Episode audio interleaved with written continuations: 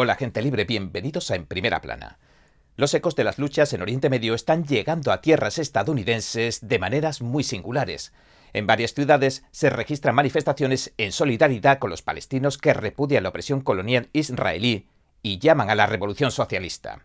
Mientras tanto, un senador republicano pide oficialmente que se expulse a los extranjeros que hayan apoyado públicamente al grupo Hamas, que protagonizó el ataque por tierra y aire sobre territorio israelí que ha desencadenado la guerra. Y el secretario de Defensa estadounidense anuncia que se dispone a reforzar la presencia en la zona en conflicto con 2.000 tropas. Y ahora, entremos en materia.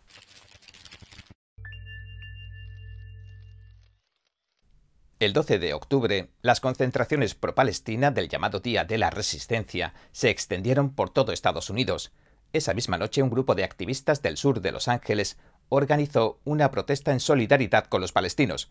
Dos días después, cuando los manifestantes volvieron a concentrarse cerca del consulado israelí, su número ascendía a miles de personas. En cierto momento incluso cerraron las rampas de entrada y salida a la autopista. En la protesta, los activistas equipararon la difícil situación de los palestinos a la de los pueblos indígenas. Calificaron los asentamientos israelíes en la franja de Gaza de ocupación impregnada de racismo y culparon a los judíos capitalistas y a los europeos blancos de la pérdida de las tierras indígenas. Luego llamaron a la Revolución Socialista y uno de los oradores del acto gritó lo siguiente. Toda resistencia a la ocupación colonial está justificada. Los manifestantes corearon De Palestina a México los muros fronterizos tienen que desaparecer y Del río al mar Palestina será libre, entre otros lemas. Culparon al primer ministro israelí Benjamin Netanyahu de los niños muertos en los ataques de represalia contra Palestina y repudiaron el sionismo equiparándolo al apartheid sudafricano, al fascismo y al nazismo. La protesta la organizaron la Unión del Barrio, la Asociación de Educadores de la Raza y otros tantos grupos activistas de izquierda. A todos estos grupos se los reconoce por su apoyo incondicional a la teoría crítica de la raza o CRT y al programa de estudios étnicos que ha impuesto el Estado. Julia Wallace del Sindicato Internacional de Empleados de Servicios o SEIU habló en contra del sionismo y pidió que se les retire los fondos a la policía porque son los ejecutores del capitalismo, y añadió que también habría que expulsarlos del sindicato. Otro orador convocó una protesta frente a la comisaría del sur de Los Ángeles para el 22 de octubre. Le dijo a los cerca de 30 simpatizantes que se dieron cita para escucharle lo siguiente. Tomemos la comisaría. Mientras tanto, una encuesta de Reuters Ipsos del 16 de octubre muestra que la mayoría de los estadounidenses consideran a Hamas una organización terrorista, mientras que ven a Israel con buenos ojos. Una encuesta de Rasmussen del 13 de octubre reveló que la mayoría de los votantes estadounidenses culpan a los palestinos del conflicto y están de acuerdo con los llamamientos a la erradicación de Hamas. El 15 de octubre también tuvo lugar una manifestación en apoyo de Israel en Los Ángeles a la que acudieron miles de personas. El apoyo a Israel. Rick Grenell, el ex embajador de Estados Unidos en Alemania, que también fue director interino de inteligencia nacional en la administración de Trump, condenó los recientes ataques contra civiles israelíes. Afirmó en Twitter el 13 de octubre que los socialistas demócratas de América y los grupos estudiantiles que apoyan a Hamas son una amenaza real para Estados Unidos. Escribió, votar a los demócratas que apoyan a socialistas como los socialistas democráticos de América y las políticas de las ciudades santuario provocará sin duda que entren libremente en nuestro país personas que no han sido investigadas por los servicios de inmigración de Estados Unidos. Debemos tener leyes que nos protejan contra las personas que entran en Estados Unidos y apoyan a terroristas como jamás. Michael Schellenberger, escritor y activista político afincado en San Francisco, cofundador de la Coalición por la Paz de California y otros tantos grupos, condenó los atentados terroristas contra el pueblo israelí. Escribió lo siguiente. Condenamos sin reservas las atrocidades perpetradas por Hamas y apoyamos el derecho de Israel a defenderse y proteger a sus ciudadanos. Los relatos y las imágenes del ataque sacuden la conciencia. Nada en la tierra podría justificar tales crímenes. Repudiamos a quienes desde la izquierda radical han defendido las acciones de los terroristas de Hamas. El escritor afirmó que defendía el derecho a existir de Israel y su derecho a defenderse. También le pidió a Israel y a quienes le apoyan, incluido Estados Unidos, que en su respuesta al ataque de Hamas respeten el derecho internacional en general y la Convención de Ginebra en particular. Eso significa hacer todo lo posible para evitar matar o herir a civiles en la franja de Gaza. Según él, Kelly Schoenkoske, investigadora independiente y defensora de la educación y crítica con la teoría crítica de la raza que se enseña en las aulas de estados como California, denunció las protestas que están alimentando este tipo de ideologías. Dijo, estamos viendo protestas en los campus universitarios de todo el país en apoyo de Palestina. Pero esta cuestión no solo reside en nuestros campus universitarios, sino también en el sector de las escuelas K12, especialmente dentro de los estudios étnicos. La investigadora especificó que el plan de estudios étnicos impuesto por el Estado en California está lleno de ideología radical y añadió, los mismos activistas que exigen escuelas seguras promueven contenidos antisemitas de estudios étnicos para descolonizar la educación y promover la conciencia crítica y la formación en el neomarxismo.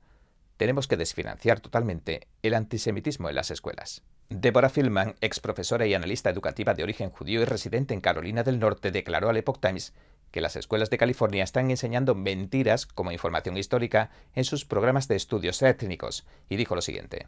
Fillman asegura que están valiéndose de la justicia social para legitimar la matanza gratuita de civiles inocentes, así lo dijo, y añadió. Del río al mar, Palestina será libre, es un lema de jamás que significa todos los judíos tienen que desaparecer. La erradicación de Israel. La analista subrayó que los manifestantes pro-palestinos no están abogando por una solución de convivencia entre dos estados, sencillamente apoyan a Hamas cuando corean esas palabras, y agregó, es literalmente un crimen de guerra todo lo que hizo jamás. Incluso empleó a su propia gente como escudos humanos. El colonizador y el oprimido. Tammy Rossman Benjamin, cofundadora y directora de la iniciativa AMCHA, una organización sin ánimo de lucro que lucha contra el antisemitismo, declaró al Epoch Times que los defensores de los estudios étnicos han utilizado el conflicto palestino-israelí como una forma de golpear esencialmente a sus enemigos políticos, y que los manifestantes pro-palestinos están utilizando los principios de la teoría crítica de la raza para enmarcar el conflicto palestino-israelí en términos de colonizador y oprimido. Dijo, se trata del concepto binario de opresor y oprimido, que es el núcleo de los estudios étnicos, y que han ampliado para hablar de política y de política internacional. En este caso, su agenda política coincide con la agenda política de Hamas, que es destruir Israel. Rosman Benjamin puntualizó que jamás no habla de colonialismo, sino de guerra santa, de la yihad, y pide la limpieza étnica de los judíos de lo que considera tierras musulmanas. Señaló que las recientes decapitaciones de bebés, violaciones, secuestros y masacres representan el peor y mayor número de atrocidades cometidas contra los judíos desde el holocausto de la Segunda Guerra Mundial. Subrayó que para los judíos algo así no tiene en realidad precedentes desde hace dos generaciones. La iniciativa AMCHA, que investiga las actividades antisemitas en los campus de toda Estados Unidos, emitió un comunicado en el que se mostraba conmocionada y horrorizada por la espantosa masacre de más de 900 israelíes, niños, madres, abuelas, padres y familias enteras, cientos de ellos abatidos a tiros en un festival de música. Se ha informado de violaciones y torturas, dijo, y se calcula que a más de 100 israelíes han sido secuestrados, entre ellos niños, ancianos, un superviviente del holocausto, mujeres jóvenes, adolescentes y familias.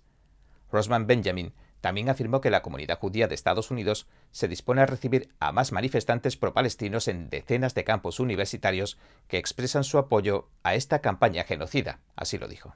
El Comité Universitario de Solidaridad con Palestina de Harvard y más de 30 grupos de estudiantes firmaron recientemente una declaración. Argumentan que el régimen de apartheid de Israel es el único culpable. Sin embargo, tras la reacción pública, al menos cinco organizaciones que firmaron la carta le retiraron su apoyo. Se echaron atrás. En la Universidad de California Santa Cruz, el Departamento de Estudios Étnicos y Críticos de la Raza, que estudia la llamada interseccionalidad racial en el contexto del poder, emitió una declaración el 11 de octubre en apoyo del pueblo palestino. Declaró lo siguiente. En este momento en el que lloramos las vidas perdidas, tememos que se pierdan muchas más y somos testigos de cómo Israel vuelve a tomar represalias contra una población palestina atrapada en Gaza. Queremos subrayar la necesidad de un análisis. Lo que estamos presenciando debe entenderse en el contexto de 75 años de desplazamiento colonial, ocupación militar y segregación. Pero, al igual que en el pasado, la cobertura mediática racializada deshumaniza a los palestinos, deslegitimando sus aspiraciones de liberarse del militarismo, el dominio colonial y el encarcelamiento. El departamento afirma que el mundo está siendo testigo de la circulación de tecnologías que se están convirtiendo en armas contra los palestinos en primer lugar y posteriormente contra nuestras poblaciones más vulnerables en Estados Unidos, en nuestras fronteras y a nivel mundial. Y cita esto como la razón por la que defiende que se cree un estado crítico del sionismo. La universidad ha recibido el rechazo de al menos siete profesores, entre ellos el marido de Rosman Benjamin, Ilan Benjamin, profesor de química.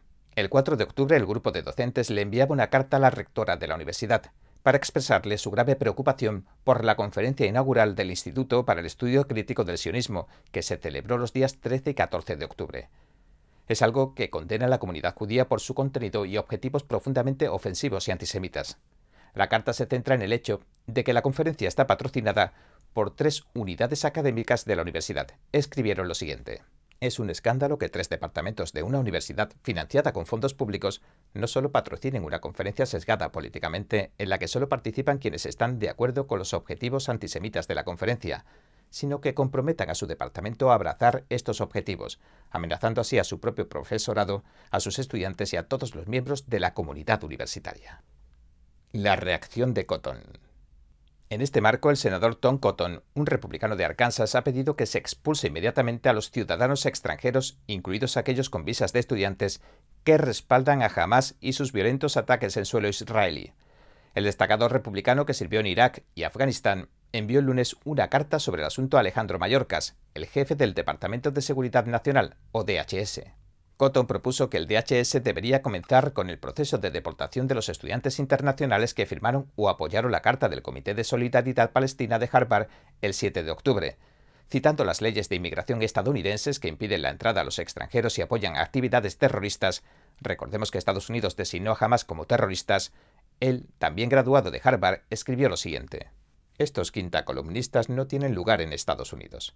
La terrible explosión de antisemitismo en Estados Unidos durante las últimas semanas debería perturbar a cualquiera que comparta los valores estadounidenses.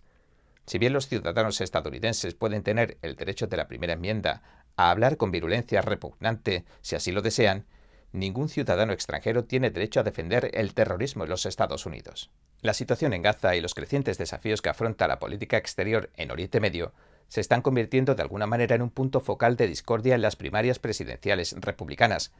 En sus declaraciones en los eventos de campaña del lunes en Iowa, el expresidente Donald Trump afirmó que, si sale reelegido, prohibiría la estancia a los refugiados pro-yihadistas e introduciría un examen ideológico durante los procedimientos de inmigración. Dijo lo siguiente. Dejaremos de permitir que lunáticos, enemigos, fanáticos y maníacos peligrosos obtengan la residencia en nuestro país. Si simpatizas con los terroristas y extremistas islámicos radicales, quedas descalificado. Si quieres abolir el Estado de Israel, quedas descalificado. Si apoyas a Hamas o la ideología detrás de Hamas, quedas descalificado. Y si eres comunista, marxista o fascista, quedas descalificado. Y como ayer comentamos, incluso al FBI le preocupa este tipo de amenaza y las comisarías de todo el país están ya en el estado de alerta máxima. Mientras tanto, el secretario de Defensa estadounidense Lloyd Austin ha dado la orden de desplegar 2.000 tropas en Oriente Medio. La portavoz del Pentágono, Sabrina Singh, dijo en un comunicado que ya hay personal militar en el terreno con una función de asesoramiento y asistencia que se enfoca en la recuperación de rehenes, aunque no dijo cuánto personal hay destacado. El general de cuatro estrellas, Austin, regresó recientemente de Israel, donde se reunió con su homólogo israelí, Joe Gallant. Gallant dijo que informó a Austin sobre los acontecimientos estratégicos posteriores a la incursión de Hamas en Israel, que dejó más de mil israelíes muertos y miles de heridos. Los terroristas de Hamas también tomaron como rehenes a otros israelíes. El señor Austin, que ya ha desplegado en la región el equipo del portaaviones más grande del mundo, el USS Gerald Ford, le dijo a los periodistas lo siguiente. Como secretario de Defensa de Estados Unidos estoy aquí personalmente para dejar algo muy claro el apoyo de Estados Unidos a Israel es incondicional y extiendo mi más sentido pésame al pueblo israelí y a los muertos o heridos en esta terrible matanza que ha perpetrado Hamas. Gallant dijo que el despliegue de activos estadounidenses envía un fuerte mensaje tanto a los socios como a los enemigos en la región. Está previsto que mañana el presidente Joe Biden visite Israel para ofrecer otra señal del apoyo que les brinda su administración. Israel, por su parte, ha prometido aniquilar el movimiento Hamas que controla Gaza después de que los terroristas de Hamas, como decimos, mataran a más de mil personas, principalmente civiles, durante una masacre en ciudades del sur de Israel el 7 de octubre, el día más mortífero en los 75 años de historia de Israel. Desde entonces, Israel ha bombardeado la franja de Gaza con ataques aéreos que han matado a más de 2.800 palestinos, según las autoridades de la zona. ha impuesto un bloqueo total al enclave, deteniendo los alimentos, el combustible y los suministros médicos que se están agotando rápidamente. Decenas de camiones que transportaban suministros vitales para Gaza se dirigieron el martes hacia el cruce de Rafah en Egipto, el único punto de acceso al enclave costero que no controla Israel, aunque no había indicios claros de que fueran a poder entrar. Incluso si se abre el cruce, a la mayoría de los habitantes de Gaza no se les permitirá salir.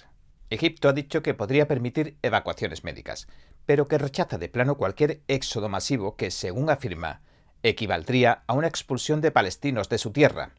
El secretario de Estado Blinken dijo que el primer ministro israelí, Netanyahu, había acordado desarrollar un plan para llevar ayuda humanitaria a los civiles de Gaza, pero no ha dado detalles del plan hasta la fecha. También se espera que el presidente Biden se reúna con el presidente egipcio Abdel Fattah al-Sisi y con Mahmoud Abbas, el presidente de la autoridad palestina mientras esté en Medio Oriente. Esta es la misma autoridad palestina que ejerció un autogobierno limitado en la Cisjordania ocupada por Israel, pero que acabó perdiendo el control de Gaza ante Hamas en 2007. Bien, este ha sido nuestro episodio de hoy. Gracias por sintonizarnos. Si le gusta nuestro programa, por favor no olvide darle a me gusta, suscribirse y compartir este vídeo con sus amigos y su familia, porque todo el mundo merece conocer los hechos. Una vez más, gracias por ver en primera plana. Nos vemos mañana. Cada minuto que pasa, el mundo está cambiando vertiginosamente. NTD Noticias le trae información objetiva, veraz y sin agendas ocultas. Infórmese de los acontecimientos que impactan a Estados Unidos, Latinoamérica y el mundo, con los mejores análisis de expertos e informes especiales. NTD Noticias, periodismo independiente con los temas más relevantes que muchos medios no se atreven a reportar. Síganos en Epoch TV y el canal NTD en español, en YouMaker